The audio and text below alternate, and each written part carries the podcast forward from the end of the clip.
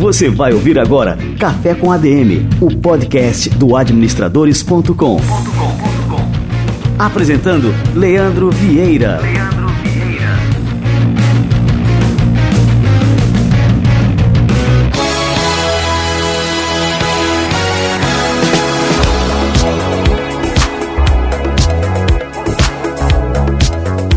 E aí galera, está no ar o Café com a DM, episódio número 6. Hoje a gente vai fazer um raio-x da cabeça, da mente de um dos empreendedores de maior impacto no Brasil, um dos líderes mais admirados do mundo. Estou falando do Flávio Augusto da Silva. Flávio é meu mestre Jedi, meu guru espiritual. Essa é a entrevista mais pedida desde que a gente lançou o Café com a DM, desde o primeiro episódio muita gente me escreveu solicitando uma entrevista com o Flávio. Eu disse: calma, calma, que o cara não é fácil. A agenda dele super concorrida, mas tive a grande satisfação de conversar com o Flávio e procurei extrair ao máximo os insights empreendedores desse cara que é realmente um empreendedor diferenciado. O Flávio é meu sócio aqui no administradores.com. Em 2014, acho que a gente fechou a sociedade e eu conto essa história para o próprio Flávio no GVCast, o GVCast número 23. Para ter acesso, basta entrar em gvcast.com.br, lá tem a lista de episódios. Hoje a gente vai inverter os papéis. Hoje eu sou entrevistador e o Flávio entrevistado. Tenho certeza que você vai gostar, então não sai daí que a gente já volta.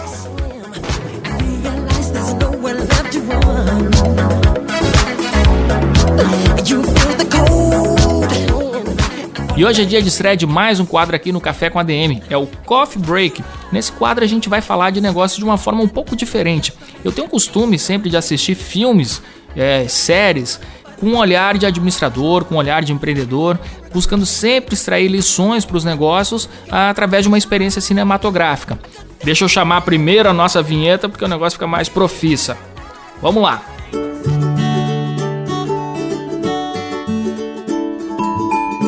Coffee Break.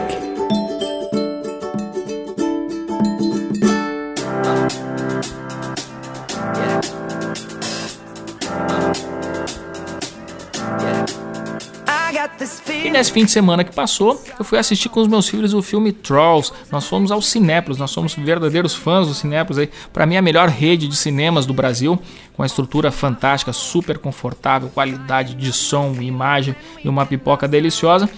Enfim, nós fomos assistir esse filme, eu não nutria muitas expectativas porque é, aparentemente é só mais um filme infantil. Mas o que eu tenho observado é que esses filmes, essas animações da Pixar, da DreamWorks, se concentram muito em criar uma história memorável. E não foi diferente com Trolls, que é um filme que conta a história de uma tribo, vamos dizer assim, tipo um duende, os Trolls, né? Eles têm um cabelão colorido, é, são muito animados, muito felizes, muito otimistas. E, só que eles são ameaçados e caçados por outra tribo de uma espécie de ogros, os Bergens. Os Bergens são muito tristes, muito para baixo, muito pessimistas e acreditam que só existe um dia de felicidade na vida, que é o dia em que um Bergen come, se alimenta de um troll. E esse dia é chamado de Trollstício. Então os Bergens caçam trolls para se alimentar e para terem um dia feliz na vida, que é o dia em que eles conquistam esse objetivo. Então, para não fazer muito spoiler, no dia que chega esse Trollstício, os Trolls conseguem fugir é sob a liderança do seu rei e que traz aí é, lições fantásticas sobre liderança nessa fuga e conseguem fugir e passam por um grande tempo de estabilidade e segurança longe da ameaça dos Bergens. E aí eles passam um bom tempo vivendo em segurança, numa aparente segurança, comemorando a cada dia, fazendo muitas festas, com muita alegria, muita felicidade, até que chega um dia em que essa segurança termina, essa estabilidade termina e os Berges encontram novamente os Trolls. E a partir daí o filme aborda com grande maestria essa questão, esses dilemas entre ser otimista, pessimista e a importância de ter uma dose de realismo justamente para poder se preparar para essas ameaças do ambiente externo, se preparar para as mudanças, né? E ter em mente que realmente não existe estabilidade. Também achei muito legal a lição sobre felicidade, que a felicidade não vem de fatores externos, da concretização é, de uma meta, de um objetivo, de comprar um objeto ou até mesmo de se alimentar de um troll uma vez por ano. A felicidade vem de dentro, né? E o filme mostra muito bem isso, né? Da construção de momentos felizes, de saber enxergar a vida e por que não ser otimista sabendo reconhecer a riqueza desses momentos. E o filme traz ainda ótimas lições de liderança, como falei, aborda muito bem a importância da empatia é, em diversas situações, de como é importante a gente se colocar no lugar do outro, de tentar enxergar alguma situação a partir dos olhos do outro. E mostra também que, mesmo diante de diferenças enormes, é possível sim é, se dialogar, se construir pontes. É um filme fantástico, deixa lições importantíssimas aí é, não só para as crianças, mas sobretudo para a gente, para nós, os adultos aí que estamos precisando aprender a construir um mundo melhor a partir dessas lições aparentemente básicas. Então é isso aí, vale demais o ingresso.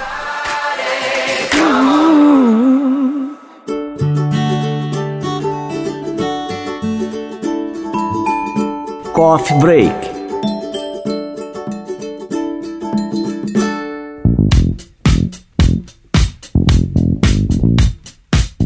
E aí, vamos para o nosso bate-papo principal de hoje? Ele era morador da periferia do Rio de Janeiro, de onde saía todos os dias para trabalhar e gastava 4 horas em transportes públicos lotados. Hoje ele viaja de jatos privados e entrou para a lista dos 10 bilionários mais jovens do país, segundo a revista Forbes. Em 2015, ele foi eleito o líder brasileiro mais admirado pelos jovens e dentre os líderes internacionais ele ficou no segundo lugar, atrás apenas do presidente Barack Obama e à frente até do Papa Francisco, segundo uma pesquisa realizada pela Companhia de Talentos com mais de 52 mil jovens em todo o Brasil. Na internet ele tem milhões de seguidores produzindo conteúdos voltados para empreendedorismo. Eu estou falando do empresário Flávio Augusto da Silva, fundador da rede de idiomas WhatsApp, vendida para um grande grupo empresarial por cerca de um bilhão de reais em 2013.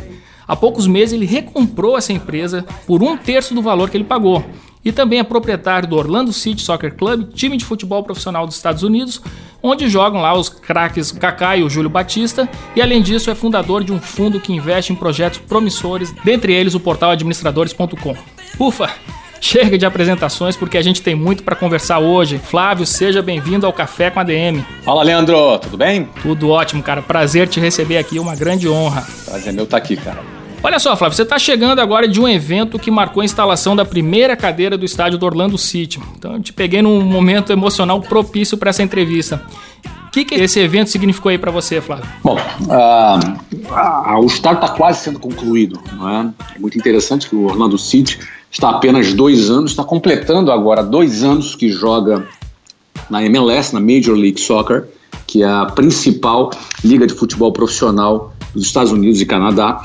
Um time com apenas dois anos atuando nesse nível está acabando de concluir a construção do seu próprio estádio. Uh, sem dinheiro de governo, dinheiro 100% privado e terminando a obra no prazo e abaixo do orçamento. Esse feito está sendo um feito muito comemorado aqui no clube, então a gente está comemorando cada pequena conquista. Então, semana passada teve uma cerimônia, foi a instalação da última peça de aço da estrutura metálica do estádio. Essa semana ficou por conta da instalação da primeira cadeira. Então a gente vai começar a colocar lá esses dezenas de milhares de cadeiras no estádio. Então a primeira cadeira foi a gente que instalou, foi uma cerimônia e a gente aproveitou para conversar com toda a imprensa da Central Florida que estava aqui presente e, e, foi um momento realmente emocionalmente muito interessante porque eu acabei dizendo para surpresa de todos ali com aquele estádio gigante ali sendo quase pronto, tá super lindo o estádio e eu eu disse que aquele era o meu segundo estádio, né, que eu já tinha construído outro estádio. Ah, é? Qual, Antes, como é que foi o primeiro? todo mundo ficou... Pois é, o primeiro estádio foi lá, no bairro que eu morava, no bairro Jabu, na rua Coroados, uma rua de asfalto, e que entre os meus 8 e 11 anos de idade eu frequentava esse estádio todos os dias, porque era um estádio que nós mesmos construímos, né? Como muitos brasileiros de periferia constroem seus próprios estádios. E para construir é simples, né? É só você pegar uma pedra e você vai ali riscar o asfalto, você né, desenha a linha, a linha lateral, você desenha a área e o mais legal é como é que você faz o gol. Você faz com chinelo, né? Você pega o teu chinelo, bota um gol de um lado, gol do outro e pronto, tá construído o seu próprio estádio, né? Tá feita a então festa. Então foi ali, tá feita a festa. Então, uma pedra, dois pares de chinelo, um pouquinho de imaginação, você construiu o seu próprio estádio. Deixa eu só te perguntar uma coisa, Flávio. É, Alguma vez você já sonhou com isso? Quando você era criança, sei lá, um dia eu vou ser dono de um time de futebol ou sei claro lá. Claro que não. Não? Imagina. Nunca? Óbvio, nunca. nunca óbvio que não. Você sonhar com um time de futebol, tá louco, isso é uma coisa. Mas é que às vezes as crianças têm esses sonhos, ah, quero ser dono não, de uma loja tava, de brinquedo. E a... Tava além, tava além da minha imaginação. Não, não, não, nem nos meus maiores sonhos imaginei isso. Principalmente é, saindo do par de chinelos à pedra e à imaginação, a gente está concluindo a construção do nosso estádio com um orçamento de 153 milhões de dólares. Olha só. Muito menos algo que fosse perto disso. Né? Como é que se deu a decisão, Flávio? Isso é interessante. Você tinha o WhatsApp, a WhatsApp era uma empresa é, extremamente lucrativa, estava lá tudo numa boa e aí surgiu a oportunidade de vender o WhatsApp. Como é que foi esse momento para você? Olha, a, a, decisão de venda da WhatsApp não foi uma coisa que aconteceu da noite para o dia, principalmente porque foi uma empresa que eu fundei do zero em 1995. Acredito que eu já tenha compartilhado aqui em alguma matéria do administradores.com é, sobre como eu abri a WhatsApp, uhum. tendo vindo de família simples da zona oeste do Rio de Janeiro. Enfim, foi com meu cheque especial, é, meu e da Luciana, pagando 12% de juros ao mês e mais um pouquinho de dinheiro que a gente tinha, que não era nem o suficiente para começar o negócio mas o suficiente para dar o primeiro pontapé e aí a gente tinha que vender matrícula, tinha que matricular alunos para poder ter dinheiro para pagar o aluguel do mês seguinte, mas os 20 funcionários e eu ainda pagar minhas contas pessoais. Não é uma startup padrão, não é um início padrão. Tecnicamente não recomendo a ninguém. Esse risco que você tomou, é que a gente sempre fala que o empreendedor toma riscos calculados. Ele foi um risco calculado ou você disse, vamos tomar esse risco e vamos ver o que, que vai dar? Como é que foi essa. Bom, o que acontece é assim: eu, apesar de não recomendar esse tipo de financiamento para um, um negócio, você pegar dinheiro de cheque especial a 12% ao mês, não é nada que eu recomende. No entanto, naquele momento eu contava com um amigo que seria sócio. E esse amigo amarelou na última semana. Literalmente amarelou, ficou com medo de vender um carro que ele tinha e deu lá um cagaço nele lá, ele ficou morrendo de medo e ele amarelou, simplesmente amarelou, me deixou na mão. Não é? Qual era o eu carro? Eu tinha que dar um jeito. Era um Voyage 86, entendeu? É um carro velhinho, cara. E aí? Mas na época era, era que o cara tinha. Né? Ficou com medo de perder medo. o Voyage, então? O cara ficou com medo, ele ia botar um dinheirinho também, entendeu? E aquilo ali era importante. E a partir do momento que eu fiquei sem aquele sócio, naquela primeira escola, eu tive que dar meu jeito, né? E, obviamente, a, com a minha origem, é, com o meu sobrenome muito tradicional na sociedade brasileira, né, que é Flávio Augusto da Silva, né? Então, como um bom da Silva, da família Silva, da família real Silva, a maior família brasileira, deve ter um monte de primo meu me ouvindo aí da Silva, primo de quinto grau, de vigésimo grau, né? Minha família, apesar de me apoiar, não tinha recurso para me ajudar. É, então eu tinha que realmente dar meu jeito. E o jeito que eu tinha era aquele. Não é? Eu tinha um cheque especial até alto, é, 10 mil reais, mas a Luciana mais 10 mil.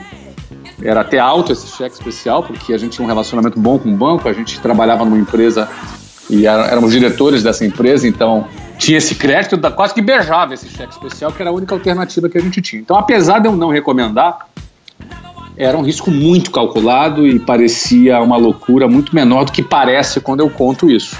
Apesar de continuar sendo uma grande loucura, você, por exemplo, as contas para pagar no mês seguinte eu não tinha o dinheiro. Tinha. Consistia no quê? No aluguel, era um andar inteiro na esquina com a Avenida Rio Branco, no Rio de Janeiro, um andar de 437 metros quadrados, tinha 20 funcionários para pagar. Escola é uma coisa que demanda contratação de gente já no primeiro dia, se você quer funcionar. Então, tinha cerca de 20 funcionários para pagar já no outro mês e as nossas próprias contas pessoais. Então, não tinha esse dinheiro para pagar. Então tinha que vender. Se não vendesse, quebrava já no primeiro mês, então tinha que vender. Então, apesar disso parecer algo incerto para a maioria das pessoas, o meu trabalho nos quatro anos que antecederam a inauguração da primeira escola era justamente isso, era vender. Eu era diretor comercial, era especialista em formação de equipes, mesmo jovem, com 23 anos, eu cresci muito rapidamente na outra empresa e era responsável pelo ingresso de cerca de 600 novos alunos por mês em quatro escolas dessa rede. Eu era diretor de quatro escolas. Era Rio de Janeiro, Ribeirão Preto, Cuiabá e Salvador. Para que desse certo o meu negócio no Rio de Janeiro, eu só precisava matricular 100 novos alunos por mês. Seis vezes menos do que eu já, já tinha know-how, já tinha uma certa regularidade na captação de alunos. Então, obviamente, nada é certo, no entanto, era alguma coisa que não me assustava e eu simplesmente tinha que fazer 100 matrículas por mês. E a gente fez mais do que isso, né? A gente matriculou é, mais de 1.200 alunos no primeiro ano.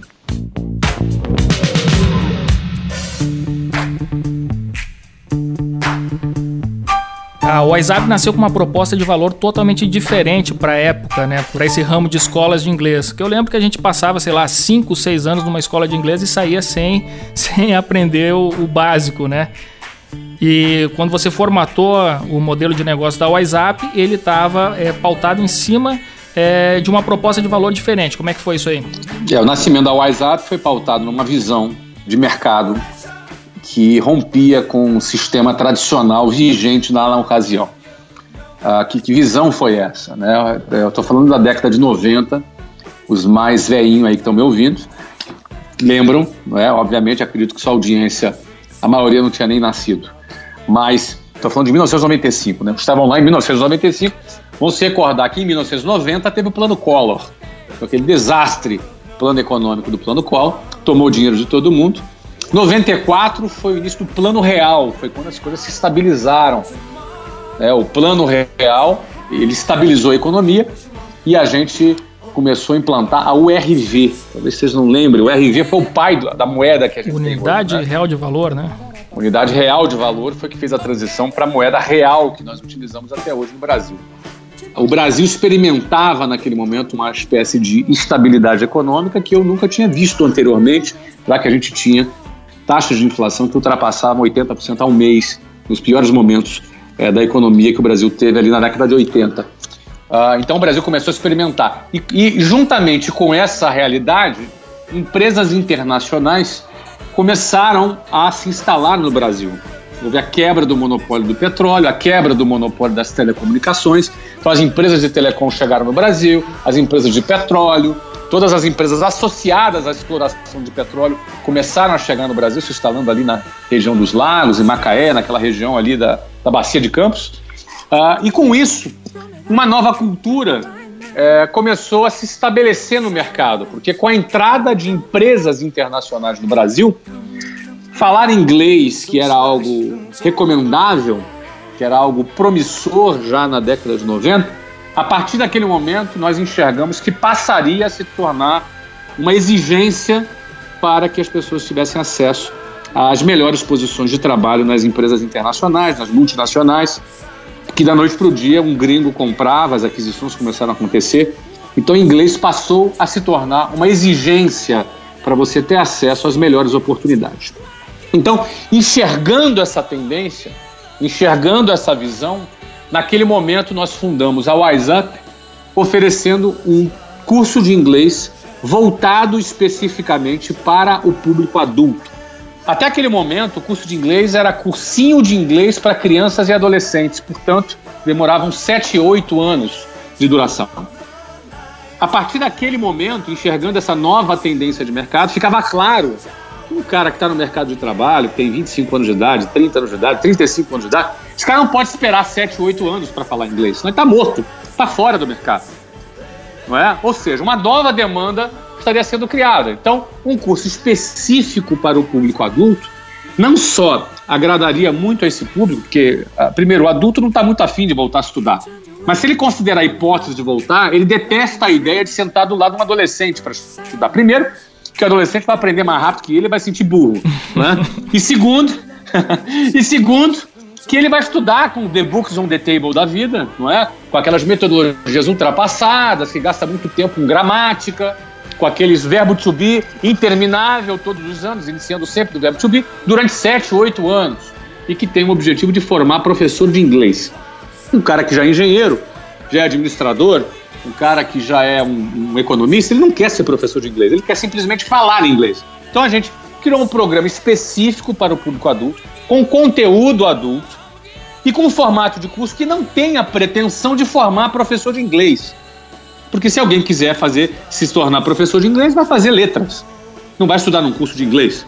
Nós formatamos um programa que possibilitasse a pessoa a se desenvolver no idioma, ser capaz de conversar, ser capaz de ler, escrever, participar de reuniões, escrever um e-mail, é, acessar conteúdos na internet, participar de uma conferência, assistir um filme. Você não precisa ser um professor de inglês para isso. E por isso a WhatsApp conseguiu formatar um programa que tem a duração de 18 meses. Então, esse programa foi muito bem aceito no mercado. Os nossos alunos começaram a ter excelentes resultados em sala de aula. E o resultado disso foi um crescimento explosivo. É, nós abrimos 24 escolas nos primeiros três anos, todas próprias. A primeira e a segunda com cheque especial ainda, mas as outras já com dinheiro que a gente estava ganhando já nas escolas. Não é? Ou seja, a gente inaugurou uma nova escola a cada 45 dias nos três primeiros anos. É? Entre 95 e 1998, e no ano 2000 começamos a fazer franquia. E a franquia da WhatsApp foi um grande sucesso, os franqueados ganharam bastante dinheiro. Deixa eu te perguntar essa coisa agora sobre a franquia, Flávio. Porque, assim, eu, é, essa nossa entrevista tem que servir como um raio-x da tua cabeça, que eu sempre digo que tua mente precisa ser estudada. Como é que se deu essa visão? Eu justamente eu quero me empreender nesses momentos de visão, onde você visualizou que estava na hora de mudar o modelo do teu negócio. Então na WhatsApp você teve esse momento também. Era uma escola de sucesso, estava crescendo, e aí você diz, pô, e agora? Como é que eu faço para crescer mais? Como é que foi esse momento assim que você enxergou o modelo de franquia como essa alternativa de crescimento? Bom, em primeiro lugar, nós temos em nosso DNA, DNA da WhatsApp, a expansão. A empresa nasceu para crescer, nasceu para expandir. Não é por acaso que em três anos de existência, eu com 26 anos, a WhatsApp já tinha 24 escolas, mais de mil funcionários, nas principais capitais do Brasil. Não eram todas na mesma cidade. Você tinha lá desde Maceió, Salvador, a gente ia para Goiânia, é, Belo Horizonte, Rio de Janeiro, Curitiba, é, Rio Grande do Sul, em Porto Alegre, ou seja, a gente abriu nas principais capitais brasileiras, porque sempre existiu um DNA de crescimento da WhatsApp, sempre existiu um apetite da minha parte, eu sempre tive muito apetite para crescer. Então, para mim, não me interessava ali abrir uma escola para ganhar um dinheirinho por mês. Ela vou ganhar 50 mil por mês numa escola, vou ficar aqui ganhando 50 mil, comprando carrinho, casinha, vou viver bem. Óbvio já na primeira escola a gente ganhou muito dinheiro, na segunda mais dinheiro, enfim. É, aos 23 anos já tinha feito meu primeiro milhão de reais, né? Ou seja, para quem simplesmente trabalha por dinheiro, o cara simplesmente para. Ele vai, ele vai continuar para quê? Ele vai expandir para quê? Para ter mais injeção de saco, para ter mais problema. Não é? Pra quê? Ganha lá o dinheirinho dele, passa o resto da vida dele, como muitas pessoas. Abre um restaurante, tem sucesso, ganha dinheiro, não, nunca abre o seu segundo, muito menos seu terceiro, muito menos seu centésimo restaurante. A WhatsApp nasceu com esse DNA de expansão. Eu sempre queria fazer algo muito grande, não é? Então, uh, eu queria uh, expandir uh, e entendia que o nosso produto nos oferecia escala e essa escala nos permitiria ter centenas de escolas no Brasil. A partir do momento que eu já tinha 24 escolas próprias, e nessa época eu já viajava o Brasil inteiro, toda semana eu viajava para pelo menos três diferentes cidades, eu cheguei à conclusão que a melhor maneira da gente multiplicar era dividindo. Tinha que dividir para multiplicar. Eu não conquistaria o meu objetivo de ser líder do ensino de inglês para adultos no Brasil sem dividir esse sonho com mais pessoas. Então foi aí que nós chegamos ao modelo de franquias quando um franqueado é um empreendedor que quer apostar num negócio que já deu certo, um negócio que já é bem sucedido, e ele quer reduzir os riscos do seu investimento se associando a alguém de sucesso que já apanhou para aprender, que já quebrou a cara para aprender, para que ele não precise apanhar e nem quebrar a cara.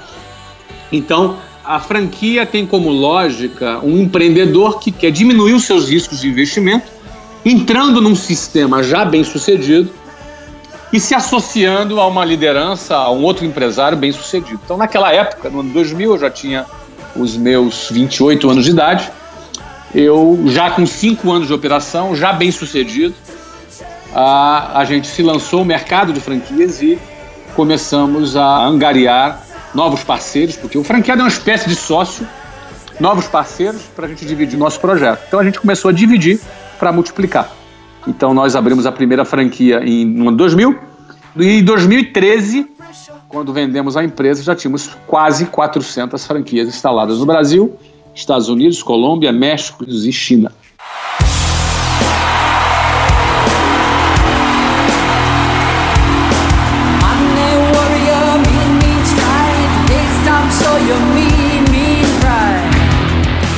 E aí veio o momento da venda. Como é que foi isso, Flávio? Porque, assim, eu vou te confessar uma coisa, assim, eu tenho um, um apego emocional ao administradores, né? Então, assim, eu tenho um amor por isso. E, e assim, me custa é, pensar no momento em que eu tenha que vender o meu negócio. Então, cara, com todo respeito a esse seu apego, eu comparo a sua fala agora, com todo respeito a você também, a um pai que gosta tanto da filha que não quer que ela case, quer que ela fique morando na casa dele pro resto da vida. É entendeu? É complicado, olha, mas eu tenho esse pensamento com meus filhos também, meu. Ah, é? Não, tô então, brincando, então, lógico que não, né? Então, lógico então, que não, tô brincando. Então eles vão ter que se livrar de você em algum é. momento, entendeu? não, mas assim, eu quando eu penso, pai, eles estão agora com, com 7 e 6 anos, né? Eu penso, pô, daqui a pouco já estão saindo de casa. Isso já me dá uma dor no coração agora, né? Eu sei que eu tenho que, que tratar é, isso, mas. Mas isso é uma questão de amadurecimento. Você você é jovem, né? quando eles crescerem, você mesmo vai ver a necessidade deles andarem com suas próprias pernas. Aliás, você vai passar a ter orgulho de vê-los andando com as próprias pernas. Na realidade, você vai começar a se realizar em vê-los voar com as próprias asas, em vez de você transformar águias em galinhas mantendo dentro do ninho. Uhum, né? É verdade. Não é? Imagina uma águia que não voa porque o pai está pegado com o filho. Então eu digo para você que no Brasil essa história de vender uma empresa é algo às vezes muito mal compreendido, porque as pessoas acham que você vendeu uma empresa porque alguma coisa está dando errado. Não é o contrário, ninguém compra empresa porcaria que está dando errado. O mercado só compra empresa que está bombando, empresa que tem sucesso, empresa que é bem sucedida. Essas são as empresas que são vendidas. Aquelas que estão dando errado, na realidade o cara não vendeu, provavelmente ele deu e disse que vendeu para sair por cima, entendeu? Então, negócio que é comprado é negócio que deu certo. É? Então, eu costumo dizer que só existem três possíveis destinos para uma empresa. Primeiro possível destino para uma empresa, ela quebrar. Então, esse primeiro eu não recomendo para ninguém. Se você tem uma empresa, minha recomendação é que você não quebre, tá? Mas é o primeiro destino, então a empresa pode quebrar. O segundo possível destino para uma empresa, já que um dia você vai morrer, não sei se já te avisaram, mas um dia você vai morrer, meu amigo. É verdade, não tem como é escapar. É né? Então, uhum. ninguém escapa vivo aqui desse planeta, entendeu? Todo mundo vai morrer. Todo mundo, no final, morre. Então, não tem, não tem saída. Então, se todo mundo vai morrer e você tem uma empresa, o segundo possível destino para tua empresa é ela ser dada. Muita gente constrói a empresa com a expectativa que seu filho herde. É, agora você acabou de me dizer, você tem um filho de seis, outro de cinco, é isso? Não, um de sete, outro de seis. Outro de sete, outro de seis, né? Quem garante que teu filho vai ter interesse no administradores.com? É verdade. Quem garante que ele vai ser competente? Você foi um cara competente, pode ser que eles sejam playboys, pode ser que eles sejam médicos, pode ser que eles sejam jogador de vôlei, pode ser que eles sejam vagabundo. Cada um vai decidir a sua vida. Não é? Você não pode decidir a vida do teu filho. Ele decide a vida dele. Você pode educá-lo, você pode dar referência, você pode indicar um bom caminho, mas no final, quem decide é ele. Ele vai decidir o que ele quer fazer da vida dele. Até porque não é justo você impor para ele. Não, você vai ter que me suceder aqui no administrador.com. Não é justo. É um peso que não é justo ser colocado sobre eles. Pois é que não esteja afim. Ah, eu vou ser artista plástico. Não, você, eu vou viver da herança do meu pai lá, que me deixou milhões lá na conta bancária, porque ele ganhou milhões lá no administradores.com e vai ficar para mim aqui. Pode ser que ele seja herdeiro, simplesmente. Quantos filhos destrói a empresa do pai? Quantos filhos destrói? Quantos netos acabam por destruir a empresa do avô? Então ninguém pode garantir que o filho vai vai suceder, que ele vai ter interesse, que ele vai ser competente, que ele, que ele não vai querer fazer outra coisa. Ninguém pode garantir. Então eu também tenho três filhos, um de 16, um de 14 e um de 6. E ninguém garante que eles vão ter interesse nas maluquices que eu estou inventando aqui. É, o que eu procuro ensiná-los é que eles têm que empreender, eles não entrarem nessa linha de montagem. A linha de montagem é a escola, vai para a escola, vai para a faculdade, pega o diploma, arruma um emprego. Você compra uma casa, financia na Caixa Econômica Federal, fica 30 anos no mesmo endereço, pagando prestação. Essa é a linha de montagem que a sociedade cria E quem se atreve a sair dessa linha de montagem, quem se atreve a sair desse fluxo, geralmente é taxado de maluco, não é? é um cara meio diferente, são os caras que vão empreender. Porque o cara que vai decidir empreender, principalmente no Brasil, com a série de adversidades que temos no país, são pessoas que vão sair dessa linha de montagem, ele vai pensar fora da caixa e vai sair um pouco disso aí. Ele vai ter que ter coragem para sair disso aí. Será que isso vai acontecer com meus filhos? De repente não, de repente eles vão fazer faculdade, vão arrumar um emprego, vão ser felizes. Porque ninguém é melhor que ninguém porque empreende, ou porque ganha mais dinheiro ou menos dinheiro. Felicidade não está aí. Importante é eles serem felizes, fazendo aquilo que eles querem. Então eu não posso garantir que os meus filhos vão herdar o meu negócio. Não é? Então eu não considero essa hipótese. E a terceira e última hipótese é você vender a empresa. Se ela vai quebrar, não gostei dessa hipótese, preferi que ela não quebrasse, não apostei de que ela seria herdada, a terceira hipótese é vender. Então a hipótese de venda de uma empresa tá, é uma coisa muito pessoal. Não é que é o certo, é o errado, é uma coisa muito pessoal. Então, como eu me considero um construtor, eu já tinha construído a WhatsApp, tinha quase 400 escolas em seis países, com um EBITDA anual de 86 milhões de reais em 2012. A gente chegou nesse ponto, nós estávamos muito assediados. Eu entendi que eu tinha cumprido a minha missão. Eu entendi também que a WhatsApp eu sempre tratei como uma filha, eu chamo a WhatsApp, né? O WhatsApp é a WhatsApp, que estava na hora dessa filha se casar e viver a vida dela e ser feliz nessa nova fase. Foi nisso que eu acreditei. E eu falo assim, parece simples, não foi simples. Eu compreendo o seu apego, porque eu também tive, não é? Mas também entendi que meu momento ali tinha chegado. Então, por isso eu tomei essa decisão. Então, em 2013, no dia 7 de fevereiro de 2013, exatamente no dia do meu aniversário, eu assinei a venda da WhatsApp para um grande grupo brasileiro. Na época, o Grupo Abril comprou a, a WhatsApp. Eu fiz ali aquela transição ali nos primeiros meses de 2013 e a WhatsApp foi seguir a vida dela.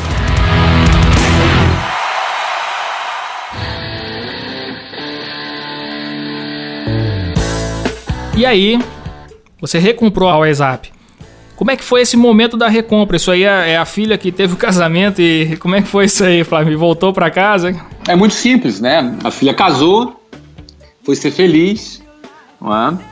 E algumas coisas não deram certo no casamento, é?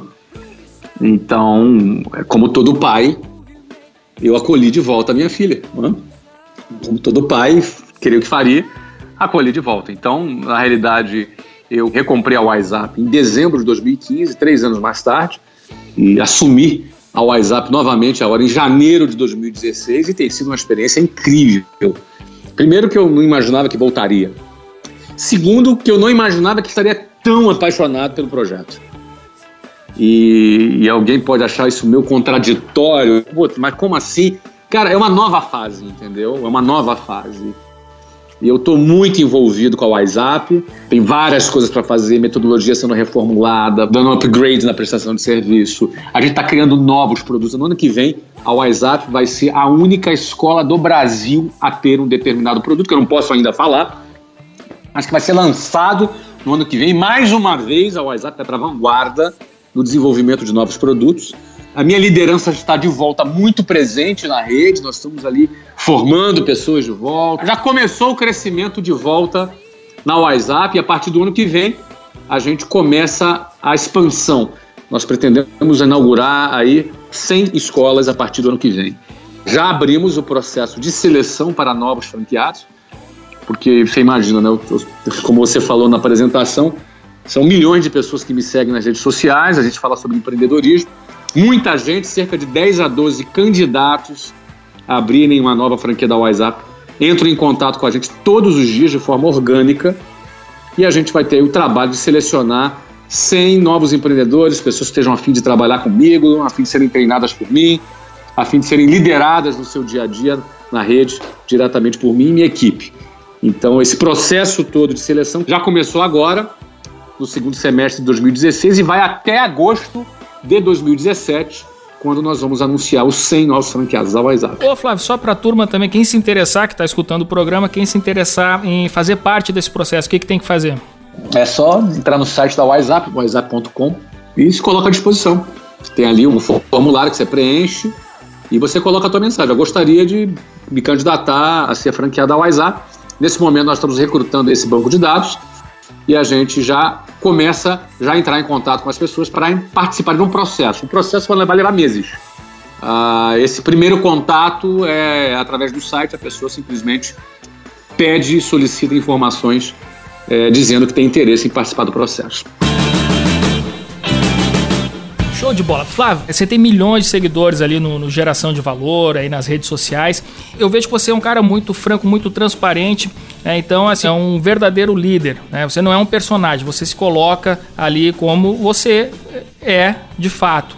Né? Mas, assim, acaba gerando um certo culto à personalidade. Isso é inevitável. Né?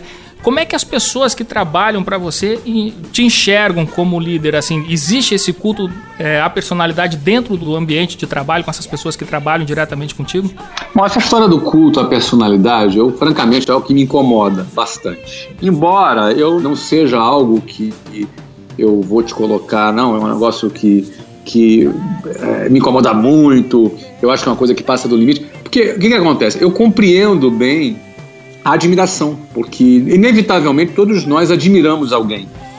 Não é? E eu levei um tempo para entender bem isso, porque eu não estou nas redes sociais para aparecer. Na realidade, como empresário, e como você disse na apresentação, na lista dos bilionários mais jovens do Brasil, tudo que eu gostaria de não fazer é aparecer. Principalmente num país como o Brasil, onde se rouba, se sequestra e por aí vai.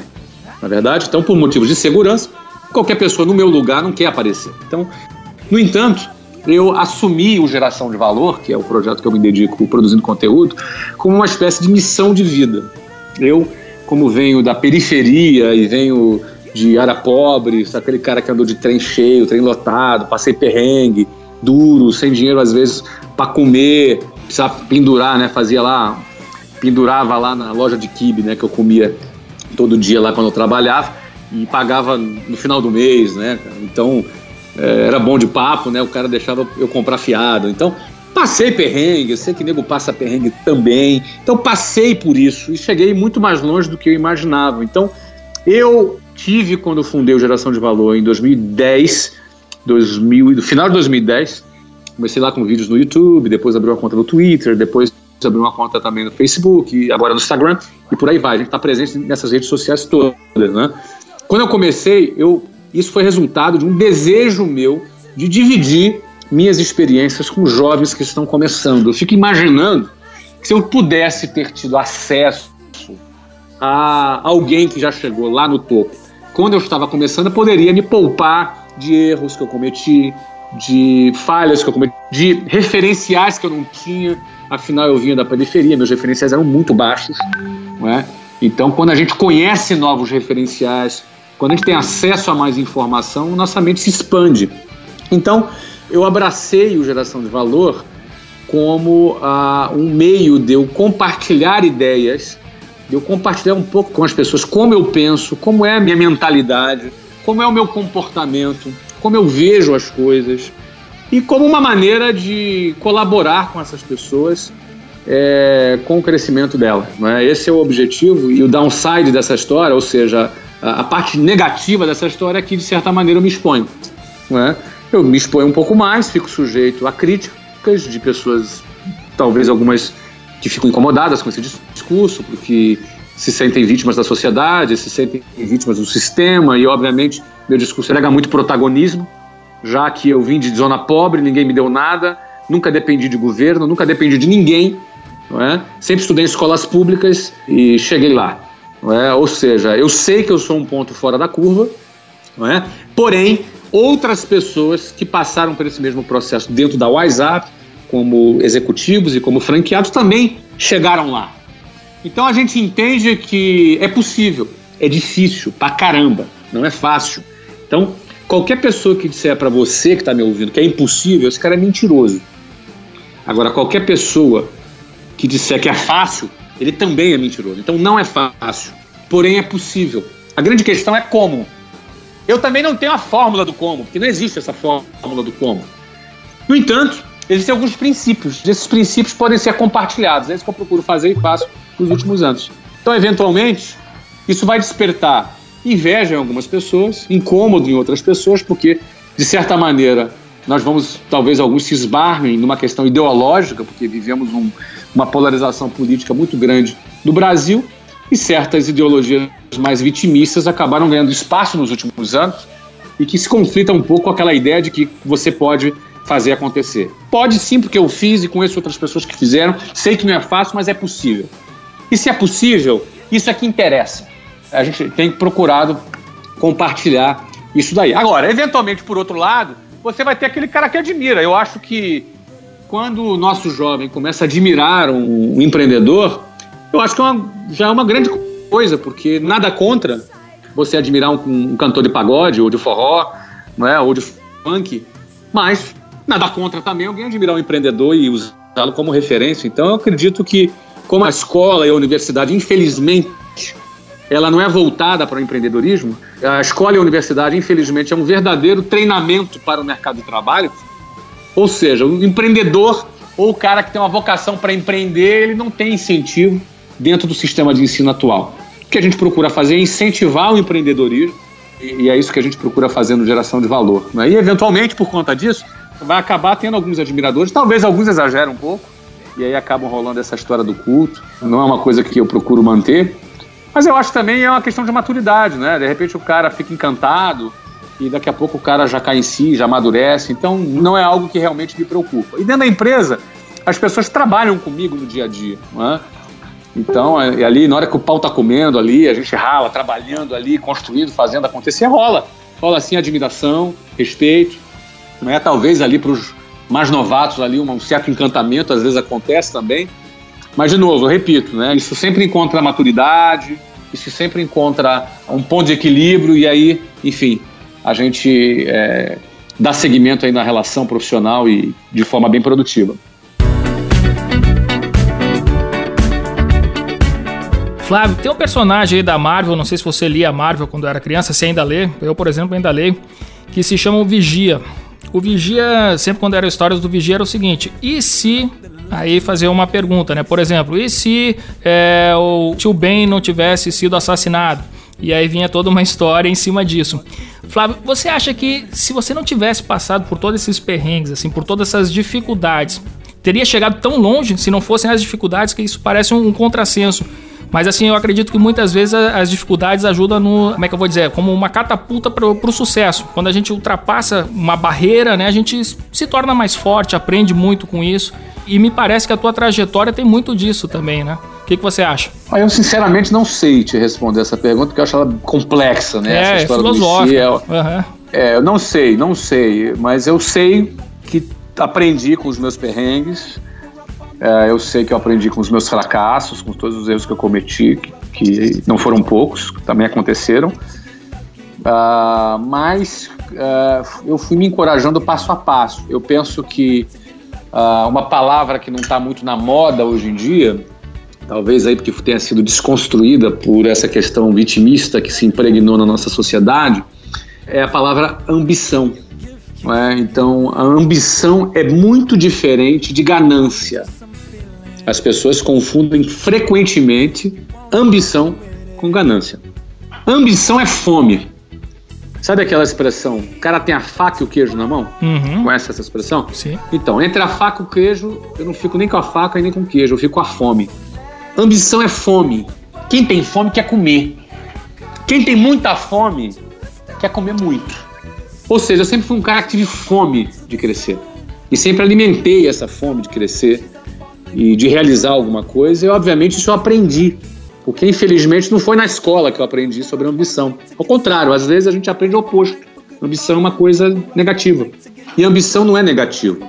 Se você não tem ambição, você não tem desejo de crescer, se você não tem fome de realizar, você vai ser uma mais na multidão.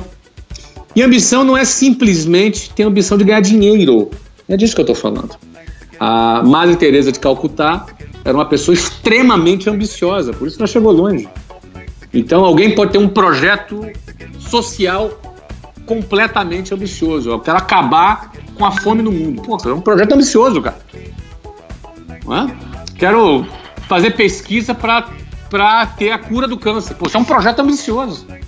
A ambição é o desejo forte, a fome de realizar. Infelizmente, isso tem sido deixado de lado. Pô, mas é isso que leva o mundo para frente, né, Flávio? É isso que leva o mundo para frente, é isso que faz alguém é, desenvolver uma nova tecnologia, porque ele tem ambição.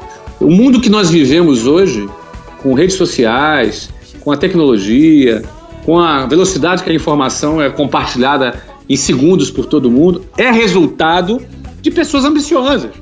Pessoas ambiciosas, alguns largaram Harvard, outros largaram Stanford, ou seja, saíram da linha de montagem criaram seus próprios negócios. Nós vivemos hoje um mundo que é resultado de pessoas ambiciosas. Então você pode dividir o mundo entre aquelas pessoas que têm ambição e aquelas que não têm. E aí é óbvio, né? muita gente me pergunta, pô, mas peraí, Flávio, tu não acha que o cara que nasceu numa família que tem grana tem mais chances do que um cara que nasceu numa família na favela? Óbvio que tem mais chances. Eu lembro, eu levava duas horas para chegar no trabalho e duas horas para voltar.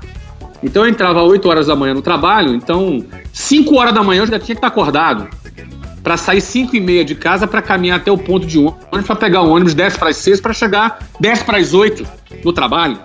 Eu chegava lá, eu encontrava um colega que morava na zona sul do Rio de Janeiro, pegava o metrô, em 5 minutos estava no trabalho, ou seja, ele acordou às 7h15 da manhã. Na hora que ele acordou às 7h15 da manhã, eu já estava mais de duas horas acordado, na frente dele. E eu chegava no escritório todo amassado, porque eu andava de ônibus lotado, você quem anda de ônibus cheio, você chega lá todo amassado, cansado, e o cara tava lá bonitinho, com a roupinha passadinha, né? Tomou café da manhã, né? E eu tinha que comer meu sanduba durante a viagem. Eu sentava do lado dele, tinha a mesma função que ele, estava lutando para ser promovido para o mesmo cargo que ele. Quem tinha mais vantagem? Ele ou eu? Óbvio que o cara tinha mais vantagem do que eu. Agora, a questão é o seguinte: eu cheguei, ele não. Eu tô falando especificamente de um colega que era Antônio, o nome dele. tô falando do Antônio. Não sei nem se o Antônio vai me ouvir aqui hoje. Não é? Antônio, Antônio não chegou, eu cheguei. Por quê? Para chegar onde tinha que chegar, eu tive que pagar um preço muito maior do que o Antônio. O Antônio pagava um preço mais barato. Eu tinha que pagar um preço mais caro. Uma coisa é fato, eu paguei o preço mais caro e ele não pagou o preço mais barato. Agora, essa é a minha questão aqui, Flávio. Será que pelo fato do Antônio ter mais, uma posição mais cômoda que o Flávio, isso não gera um certo comodismo? Alguma coisa natural no ser humano, assim, Pode essa tendência ao comodismo? Então, vamos lá. Pode ser que sim, mas eu não gosto de, de nenhuma observação que seja determinista. Sim, do tipo, sim, claro. ah, o cara é rico, logo ele vai ser mais acomodado, vai fracassar. Ou então, o cara é pobre, é um desgraçado e vai ficar lá pro resto da vida e não pode fazer nada. Também não gosto desse determinismo. Esses dois determinismos eu extingo, porque eu sou um exemplo disso. Eu conheço dezenas de pessoas. Você vai lá no meu sucesso.com, que é outro negócio que a gente tem, a gente faz estudos de caso de empreendedores bem-sucedidos. E nesses estudos de caso, você vai ver que 80% dos estudos de caso que nós fazemos com empreendedores era cara que estava do zero. Então você pega lá o exemplo do Eloy Dávila, que é o dono da Flytour, que fatura mais de 2 bilhões de reais, o cara foi menino de rua. Ele morou na rua. Cara, isso é foi impressionante. Menino de rua. Uhum. Você pega lá o Geraldo Rufino, que fatura quase 100 milhões por ano, lá no trabalho dele de reciclagem de caminhões, o cara foi catador de lixo. E você vai pegar vários outros exemplos desses. É óbvio que esses exemplos, por mais que sejam vários, percentualmente é 0,00. É fato, é a minoria. Mas o que eu gostaria de dizer é que é possível. Essa é a questão. Porque se o cara já ter um pensamento determinista que não é possível, acabou, cara. Ele está entregue à desgraça. Quando ele entende que é possível, cara, o cérebro dele, que seja pobre ou rico, todo mundo tem uma coisa extraordinária que é superior a qualquer supercomputador que se chama um cérebro. Tem um potencial incrível que liga o radar dele para detectar as oportunidades. E a partir desse momento o cara começa a nutrir a fome por mudar. Eu lembro, cara, o dia que eu comprei meu primeiro carro. Foi porque num sábado eu fui convidado para um churrasco em Jacarepaguá, no Rio de Janeiro. E eu estava em Copacabana. Minha namorada, que é a Luciana, que na época era minha namorada, hoje minha esposa, encontrou comigo meio-dia em Copacabana. Teoricamente, a gente chegaria em Jacarepaguá uma e meia da tarde. Sabe que horas a gente chegou? Hum. 4 e 15 da tarde.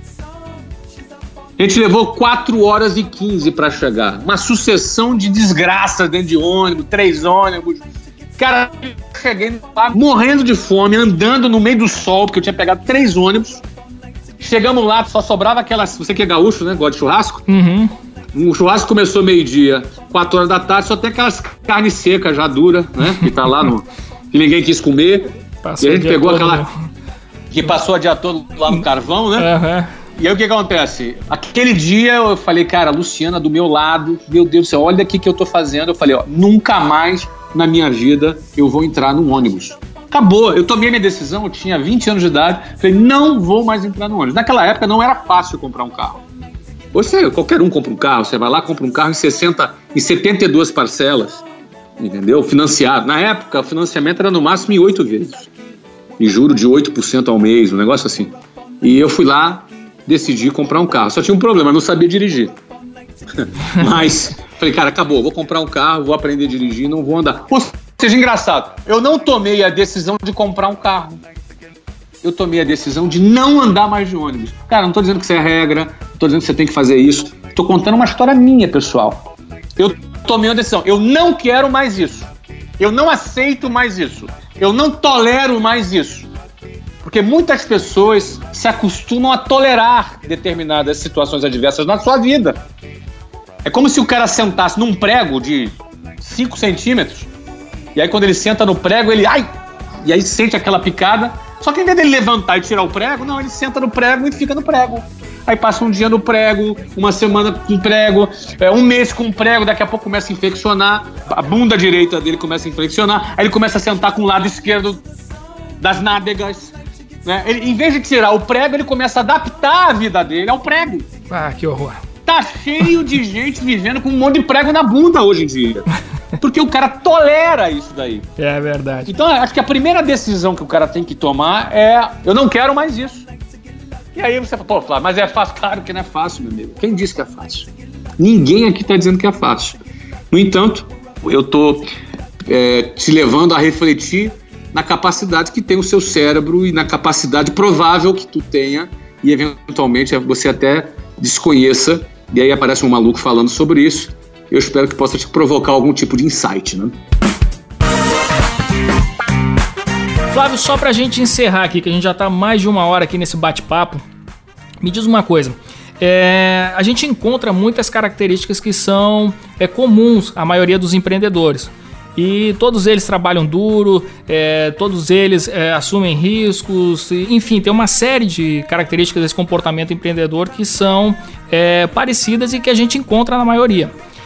Mas o que, que difere um empreendedor de outro? Porque alguns empreendedores conseguem tanto sucesso e outros é, não tanto. O que, que você acha que difere um do outro? Tem muitos aspectos aí na sua pergunta, né? Desde de aspectos comportamentais, aliás, é o lado que eu sempre gosto muito de explorar, como por exemplo, às vezes o cara ele tem o primeiro sucesso dele e já bota o burro na sombra. Não sei se você conhece essa, essa expressão. Uhum. Né? O cara tem um primeiro sucessinho dele, ele vai lá e compra um carro zero, entendeu? E, e já começa a chegar mais tarde e sair mais cedo do trabalho. A tendência desse cara, primeiro, ele ficar estagnado, não é? e segundo, ele começar a decrescer, porque estabilidade não existe. As pessoas têm ânsia por estabilidade. Por isso que muita gente faz concurso público, não é? Ou quer ser empresário e ter estabilidade. A estabilidade não existe. Na Grécia foram mais de 100 mil funcionários públicos demitidos. Porque quando tem uma crise econômica, vai, vai gente ser demitida. É, é não tem como pagar, vai uhum. cortar. A lei de responsabilidade fiscal no Brasil, se ultrapassar um determinado percentual, vai ter funcionário público demitido. É? Então, se o Brasil continuar tendo recessão, se não reverter a recessão no Brasil, vai ter funcionário público demitido. Por quê? Porque estabilidade não existe. Está previsto na lei. Não é? A estabilidade é uma ficção. E para quem é empresário, muito menos. Vai falar de estabilidade para blockbuster. Hum. Né? Vai falar de estabilidade para a fábrica de carroça número um do mercado em 1930. Não existe estabilidade, as coisas mudam. É? é assim que funciona. Tem alguns aspectos comportamentais. Às vezes o cara tem um primeiro sucesso, ele já bota o burro dele na sombra. E aquele negócio, o cara tinha fome, o cara já comeu a primeira comidinha, já, já tá sem fome, já tá de barriga cheia, entendeu? Aí vai deitar na rede para descansar. Tem aspectos técnicos também, não é? Eu costumo dizer, se no terreno que tu tá plantando tem gente colhendo e você não tá colhendo, o problema não é o terreno, o problema é você. Porque muita gente fala, pô, Flávio, mas perseverar até quando? Cara? Eu falo perseverar sempre. Nunca desista. Sempre persevere. Mas peraí, mas mesmo quando o projeto está dando errado, bom, se o projeto estiver dando errado, aí você tem que analisar. O problema sou eu ou o problema é o projeto? Ou seja, o problema é o solo ou é a semente que eu estou plantando? Você tem que trocar a semente. Tem que analisar o teu comportamento, sua estratégia, o seu produto e por aí vai. Agora, se o problema é o solo e você vai trocar de solo, trocar de projeto ou trocar de produto, você não está desistindo. Ao contrário, você está perseverando. Continuar num solo que é improdutivo não é perseverar. O nome disso é burrice. Você queria plantar uma semente boa no asfalto, não adianta. Você vai plantar semente no asfalto, vai brotar alguma coisa? Claro que não. Então isso não é perseverança, é burrice. Então, quando você troca de projeto, você troca de não é que você está desistindo. Ao contrário, você está perseverando em busca do seu sonho, do seu objetivo. Então, assim, por que, que um cara vai mais longe e outro não vai? Eu, cara, pode ser aspectos técnicos, é, pode ser estratégia diferente, pode ser porque o cara botou o burro na sombra, mas eu sempre sou da linha que atribuo a responsabilidade ao empreendedor. Até porque se ele tiver sucesso, palmas para ele, o mérito é todo dele. Agora, se ele, fracassar, a responsabilidade também é dele. Perfeito. Ô Flávio, o raio-x a gente tem que continuar fazendo aí num próximo Café com ADM. É, tenho certeza que a turma vai querer saber mais aí sobre é, a tua vida, tua forma de ver as coisas, né? Então é importante aí você marcar conosco aí mais um encontro. O que, que tu acha aí? Estou à disposição. Show Sempre um prazer falar com gente com fome, gente que está afim de crescer, gente que está afim de realizar seus projetos, seus sonhos. É sempre um grande prazer e é óbvio, né? Se você quer ouvir mais sobre o meu conteúdo, é só procurar Geração de Valor em todas as redes sociais. Você vai encontrar no Facebook, no Twitter, no Instagram, ou seja, você vai encontrar é, no YouTube, você vai encontrar nas redes sociais o Geração de Valor, que é ali onde eu dedico um, um tempo do meu dia para a gente compartilhar um pouco daquilo que a gente aprendeu. Então, voltar aqui, Leandro, estou à disposição, sempre vai ser um prazer. Show de bola. E tem um acervo fantástico também no gvcast.com.br, né, Flávio? Foram quantos programas ali? 50 e 52? Nós né? fizemos né? 54. 54. 54 episódios. Aí você pode acessar em GVCast, GV de geração de valor, GVCast, C-A-S-T.com.br. E você também acha o GVCast lá nos principais agregadores de podcasts, os apps, né? O app podcast para quem usa iOS e também o, se eu não me engano, o Podcast Addicted para quem usa Android. Valeu demais, Flávio. Foi um prazer te receber aqui e tenho certeza aí que a turma vai curtir demais. Quer dizer, já curtiu, né? Que a gente está terminando aqui esse bate-papo. Valeu, gente. Um prazer estar com vocês. Prazer estar contigo também, Leandro. Um abraço para todos e sucesso para todo mundo, tá?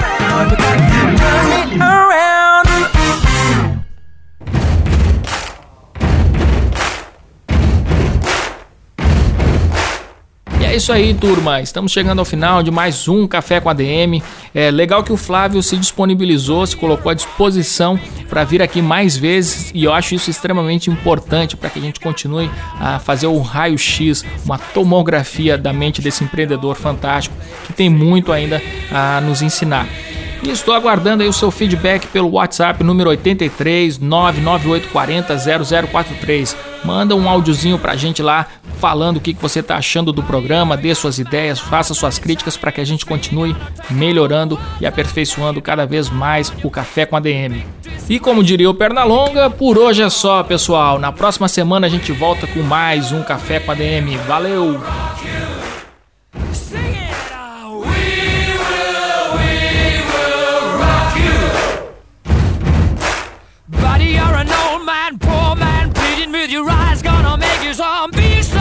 You got mud on your face, big disgrace. Somebody better put your bag into your place. We will, we will rock you.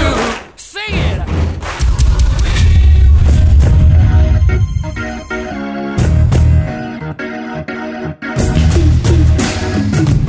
Você ouviu Café com ADM, o podcast do administradores.com.